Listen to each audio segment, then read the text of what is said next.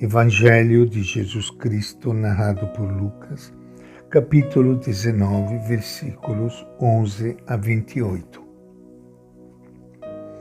Naquele tempo, Jesus acrescentou uma parábola, porque estavam perto de Jerusalém e eles acreditavam que o reino de Deus ia se manifestar logo. Então Jesus disse: Um homem nobre partiu para um país distante, a fim de ser nomeado rei e depois voltar. Chamou então dez de seus servos, entregou cem moedas de prata a cada um e disse: Façam com que elas rendam até que eu volte. Mas seus concidadãos o odiavam. Enviaram atrás dele alguns representantes para dizer: Não queremos que esse homem reine sobre nós. Mas ele foi nomeado rei e voltou. Mandou então chamar aqueles servos a quem havia dado dinheiro para saber o que cada um tinha feito render. Veio o primeiro e disse: Senhor, as cem moedas renderam dez vezes mais. Ele respondeu: Muito bem, servo bom. Como você foi fiel no pouco, vai administrar dez cidades. Veio o segundo e disse: Senhor, as cem moedas renderam cinco vezes mais. Ele respondeu também a este: você vai administrar cinco cidades. Veio outro e disse: Senhor, aqui estão as cem moedas que guardei no lenço, porque eu tinha medo do Senhor, que é um homem exigente. Retira o que não depositou e colhe o que não semeou. O rei respondeu: Servo mau eu o julgo pela sua própria boca. Você sabia que sou um homem exigente, que retiro o que não depositei e colho o que não semeei. Por que então você não depositou meu dinheiro no banco? Ao voltar, eu o retiraria com juros. Depois disse aos que estavam aí: Tirem as cem moedas dele e as entreguem para aquele que tem mil. Disseram-lhe: Senhor, esse já tem mil moedas. Eu lhes digo: a todo aquele que tem, lhe será dado, mas aquele que não tem, até mesmo o que tem, lhe será tirado. Quanto a esses meus inimigos, que não queriam que eu reinasse sobre eles, traga-nos aqui e os matem na minha frente. Tendo dito essas palavras, Jesus caminhava à frente, subindo para Jerusalém. Esta é a palavra do Evangelho de Lucas. Minha saudação e meu abraço para todos vocês, queridos e queridas amigas que estão participando hoje deste momento especial do nosso encontro entre nós e com Ele, o nosso Mestre.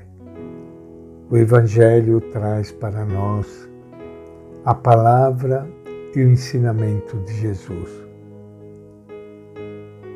E todos nós que temos o costume de ler o Evangelho, não devemos ficar escandalizados por algumas expressões que se explicam pela situação da época, como aquela última frase que acabamos de ler da parábola que Jesus contou quando ele diz assim: quanto a esses meus inimigos que não queriam que eu reinasse sobre eles, traga-nos aqui e os mate na minha frente. Aqui se explica pela realidade da época, muito mais diferente da nossa realidade de hoje.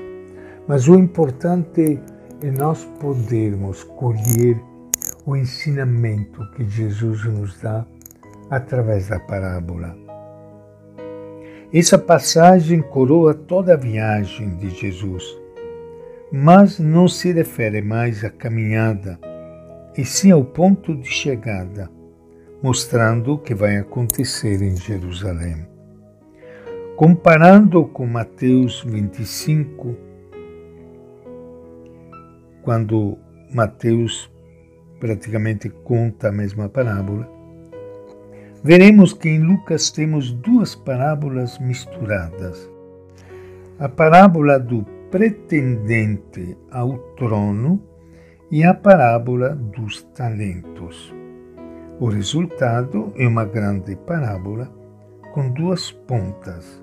A primeira está no versículo 26 e a segunda no versículo 27. O texto se refere à partida de Jesus para junto de Deus, onde receberá a realeza para depois voltar e realizar o julgamento. No entanto, o julgamento será feito tendo em vista a justiça que cada um praticou. Quem praticou mais participará mais do governo justo de Jesus. Quem praticou menos participará menos. Quem não praticou nada perderá tudo, porque o sentido da vida proposta por Deus a todos só pode ser atingido pela prática da justiça. A parábola do pretendente ao trono faz uma referência a um acontecimento histórico do passado. Quando Herodes Magno morreu, Arquelau foi para Roma a fim de ser confirmado como governador da Judéia. Uma delegação de judeus se opôs e foi depois punida com a morte. Desse acontecimento histórico, a parábola passa para o que vai acontecer com Jesus. Os poderes da cidade vão se opor a ele e vão matá-lo. Com a sua ressurreição, porém, o julgamento recairá sobre eles e os condenará. O texto, portanto, mostra o sentido do que vai acontecer. Jesus se confrontará com a cidade e seus poderes injustos. À primeira vista, os poderes injustos parecerão triunfar. Puro engano. Eles é que, mostrando a sua própria perversidade, ficarão condenados. Desse grande julgamento é que vão nascendo aos poucos, aqui e ali, neste ou naquele tempo, os sinais do reino de Deus, o reino da justiça. Atentos, porém, não é possível ter o reino da justiça sem destruir primeiro o reino da injustiça. E esta é a nossa reflexão de hoje, do Evangelho de Lucas.